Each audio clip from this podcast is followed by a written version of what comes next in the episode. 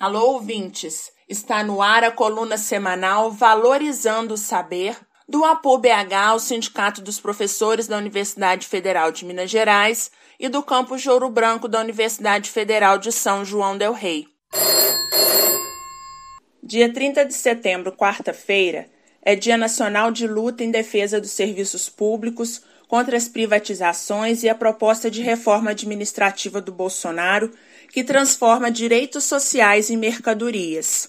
Estou começando a entender a armadilha que o governo está armando contra o povo. Mas será que você pode me explicar melhor essa história de transformar direitos sociais em mercadorias?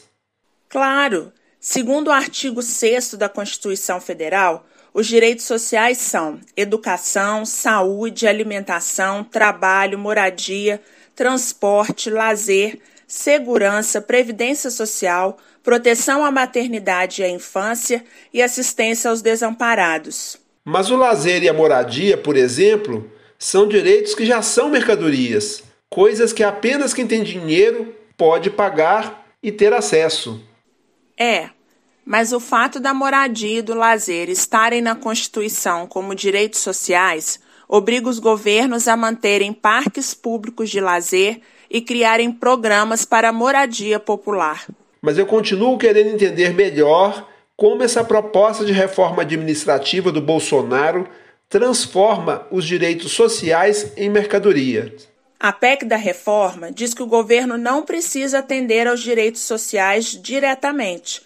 Ela coloca na Constituição que o governo pode agir como intermediário e transferir recursos públicos para que a iniciativa privada ofereça, por exemplo, educação, saúde, alimentação, lazer e segurança.